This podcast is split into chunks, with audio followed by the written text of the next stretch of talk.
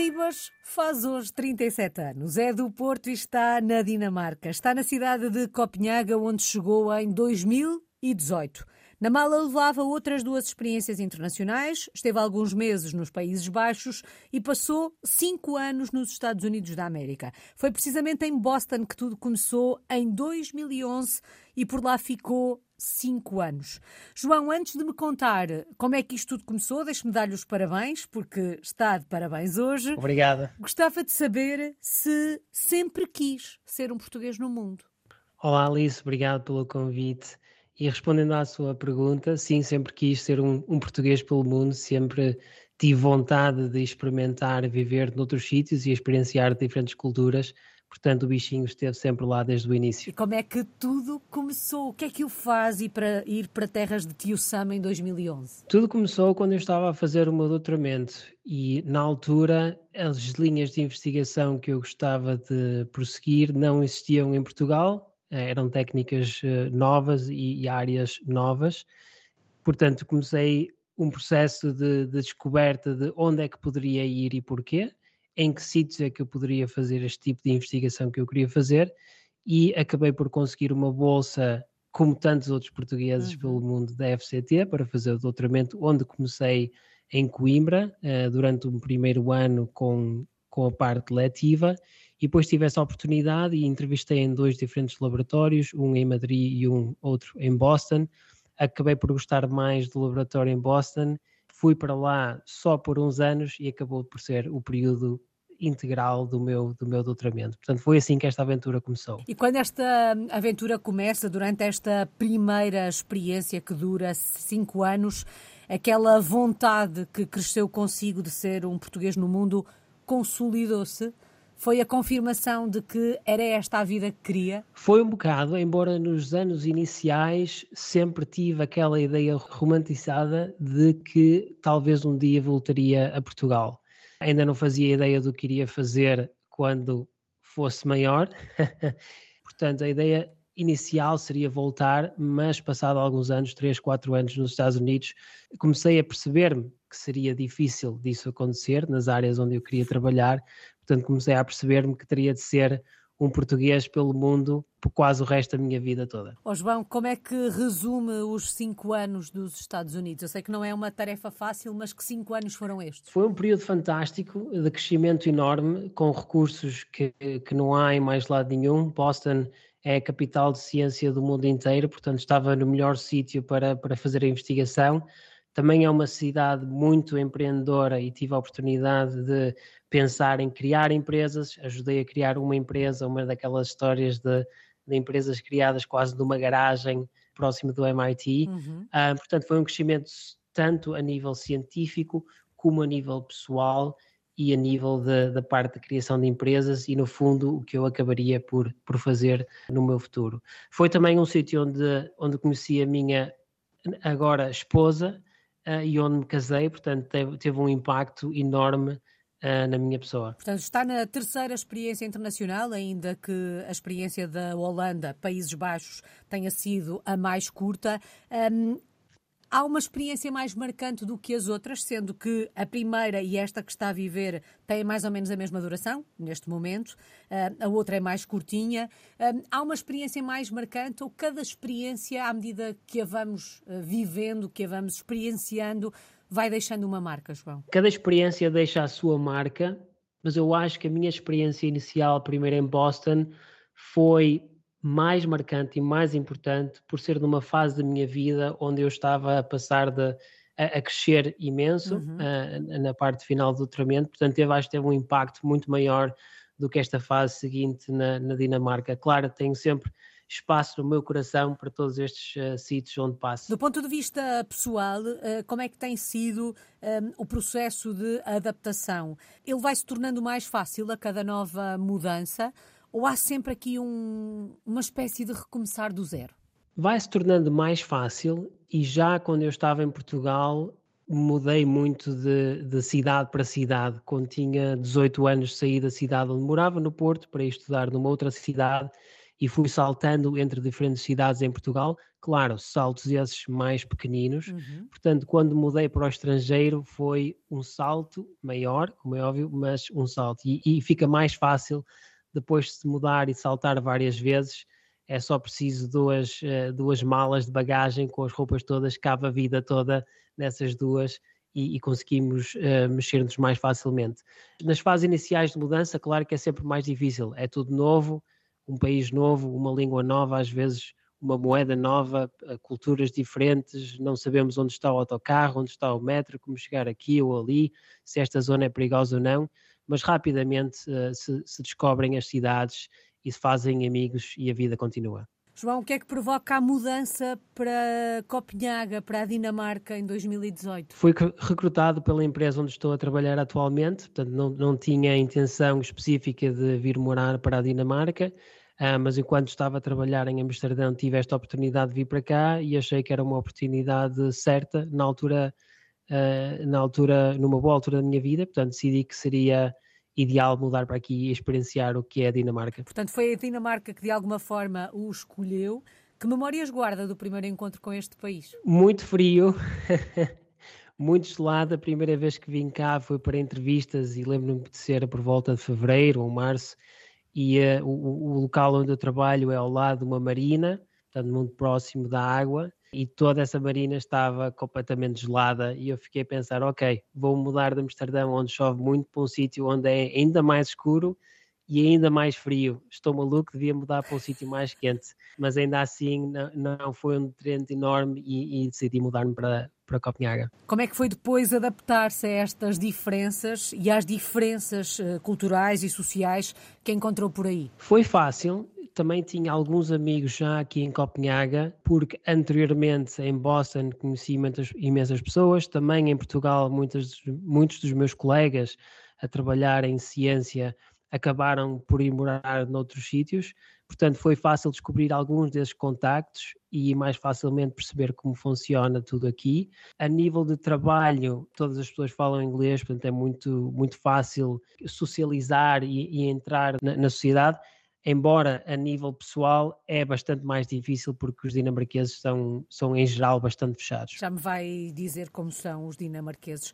Oh, João, tem ideia uh, do que é que mais o surpreendeu neste país onde iria começar a escrever a sua história em 2018? O que mais me surpreendeu foi que tudo funciona e funciona muito bem, é incrível. Quer dar um exemplo concreto para percebermos essa, essa eficiência ou essa eficácia do país? Claro, foi, foi um pouco vago, mas foi um choque a nível de, por exemplo, planeamento urbano, feito de uma forma excelente, uh, a planear edifícios e áreas urbanas que tenham um bom balanço entre a vida nesses edifícios e a vida coletiva, a vida a nível de fazer desporto, vida cultural, o facto de existirem sinais de trânsito para as bicicletas, ou seja, as bicicletas têm os seus próprios sinais de trânsito uhum. que ligam e desligam de forma diferente de carros, ao facto do metro ser completamente automatizado e correr de dois em dois minutos e quase nunca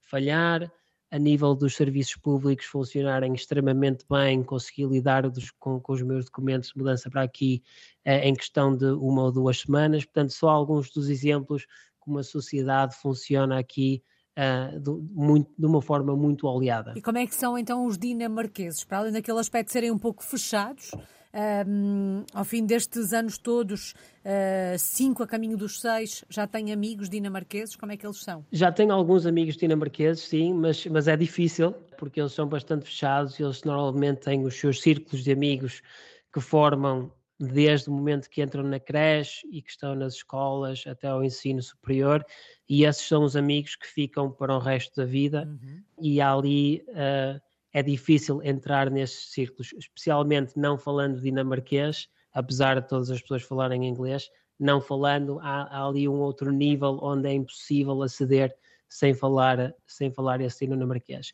Apesar dessa, de, da parte social eles serem bastante fechados, são pessoas fantásticas de lidar, são pessoas muito abertas no contexto de trabalho e falam com toda a gente e são muito um, muito diretas naquilo que querem dizer. Não há artifícios, não há jogar xadrez em múltiplas dimensões, o que tem a dizer dizem e está feito. Falava da questão da língua e dizia não falar dinamarquês uh, acaba por, uh, não sei se a palavra certa é dificultar um processo que por si só já é difícil, mas uh, não permite um mergulho mais profundo na sociedade dinamarquesa não se aprende o dinamarquês porque não se sente esta necessidade, porque é muito difícil, porque é possível viver na Dinamarca sem falar dinamarquês? Quase, quase todas essas razões. É perfeitamente possível viver na Dinamarca sem falar dinamarquês, porque todas as pessoas falam inglês a qualquer nível. Nos supermercados, os médicos, na, nos serviços públicos, nos táxis, em todo, em todo lado.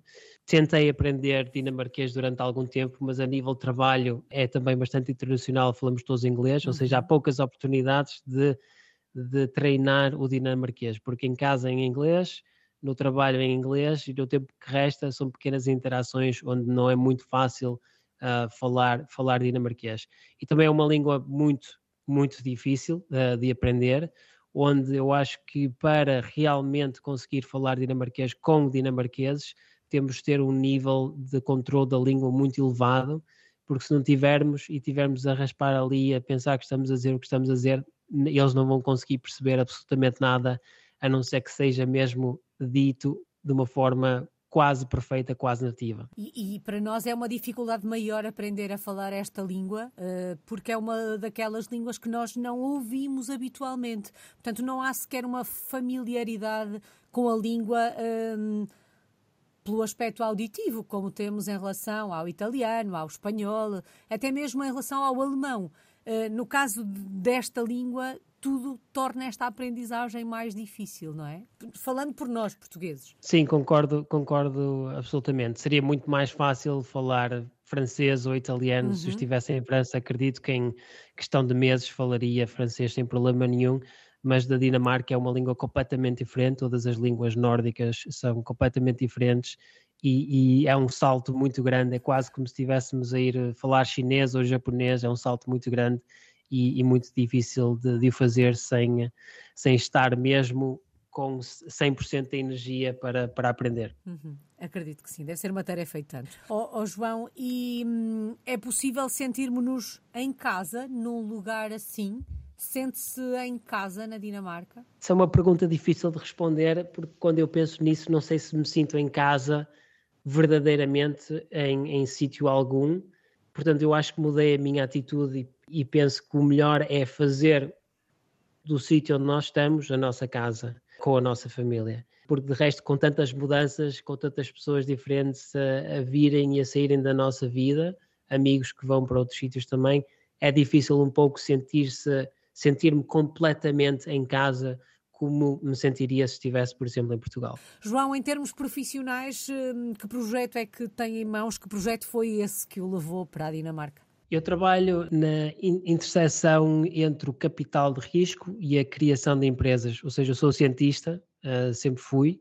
A ideia aqui é ajudar com uh, o meu background científico a escolher uh, oportunidades de investimento, ou seja, empresas, startups de biotecnologia que produzam novos produtos farmacêuticos, e escolher essas e investir nessas empresas e fazer a gestão dessas empresas e ao mesmo tempo também criar novas empresas com base em ciência de diferentes universidades. Bom, este é aquele tipo de trabalho que quando pensamos num cientista não achamos que seria o trabalho que o cientista faz, não? Exatamente. Há tantos, tantos, tantos trabalhos que os cientistas podem fazer e fazem que não são o tradicional bata branca com os frasquinhos de laboratório, a fazer, a fazer diferentes experiências, mas no fundo envolvem muita ciência. Portanto, todos os meus dias são discutir ciência com as empresas do meu portfólio, discutir ciência com investigadores em universidades e perceber será que isto pode ser uma empresa, será que não pode ser uma empresa,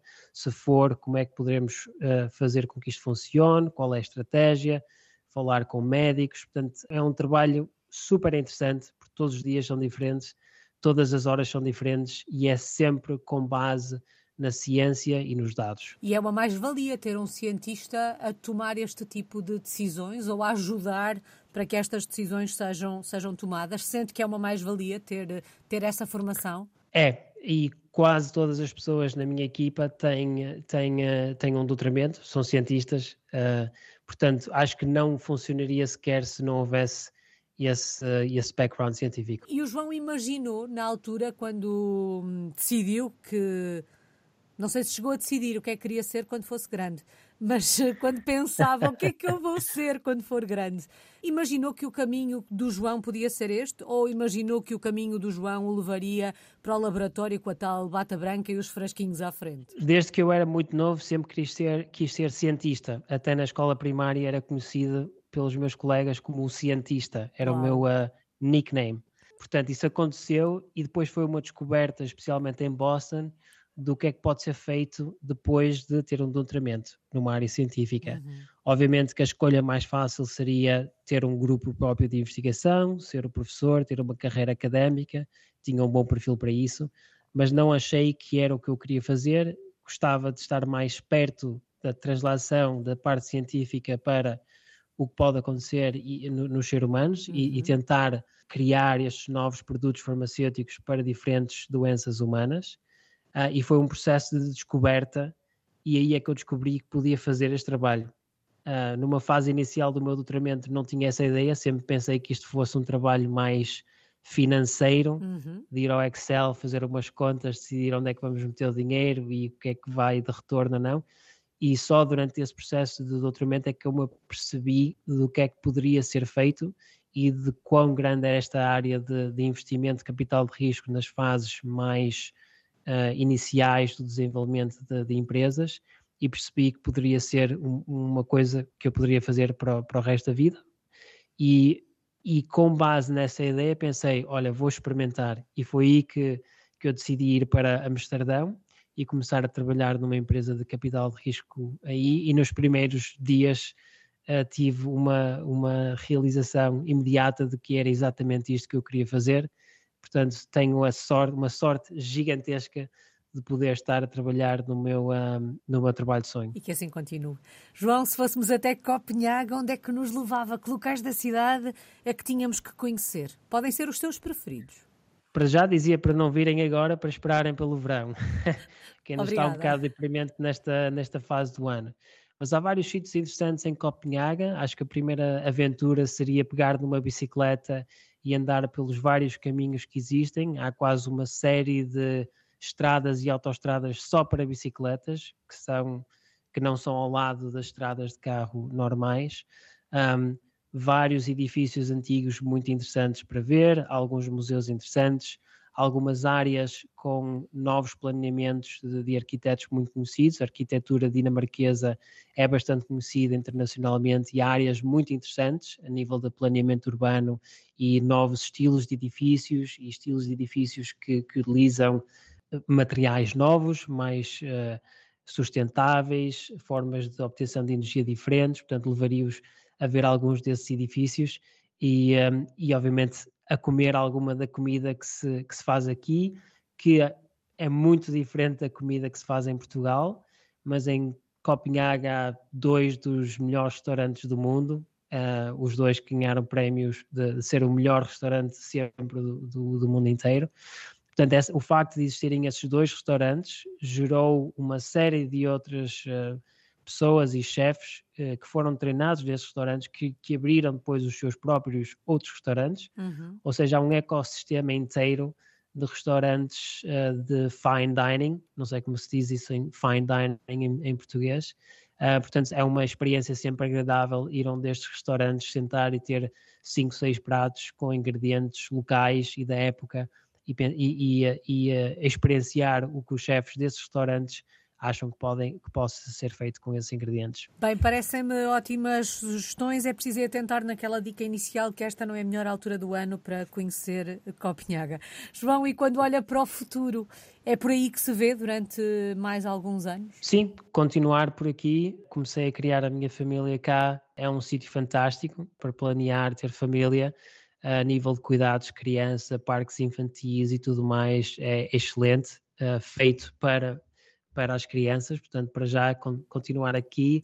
aguentar os, os invernos difíceis, apanhar o avião para um sítio mais quente ou com mais sol durante alguns períodos de inverno e ficar aqui durante o verão. João, e qual é que tem sido a maior aprendizagem destes últimos 13 anos, porque na verdade está fora do nosso país há 13 anos. Maior aprendizagem, talvez, sobre os, sobre os outros países para onde eu fui uh, e, e, as pessoas que moram nesses países, que são desses países, não se apercebem da sorte que têm de poderem viver no país onde nasceram e de terem oportunidades incríveis de, de progressão a nível de carreiras e, e, tudo mais, e terem um nível, de, um balanço entre a vida uh, no trabalho e a vida fora do trabalho é excelente. Tenho pena disso na minha área, pelo menos não poder acontecer em Portugal, mas foi uma das, das aprendizagens que eu tive durante, durante este período.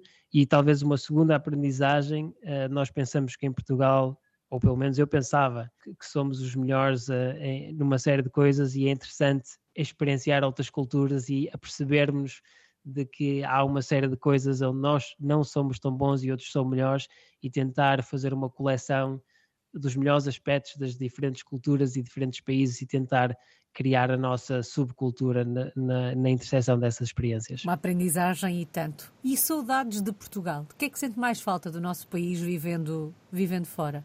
o habitual, família, amigos, sol, comida e surf. E como é que resumimos 13 anos numa palavra? Que palavra escolhe para resumir a sua história? Aventura.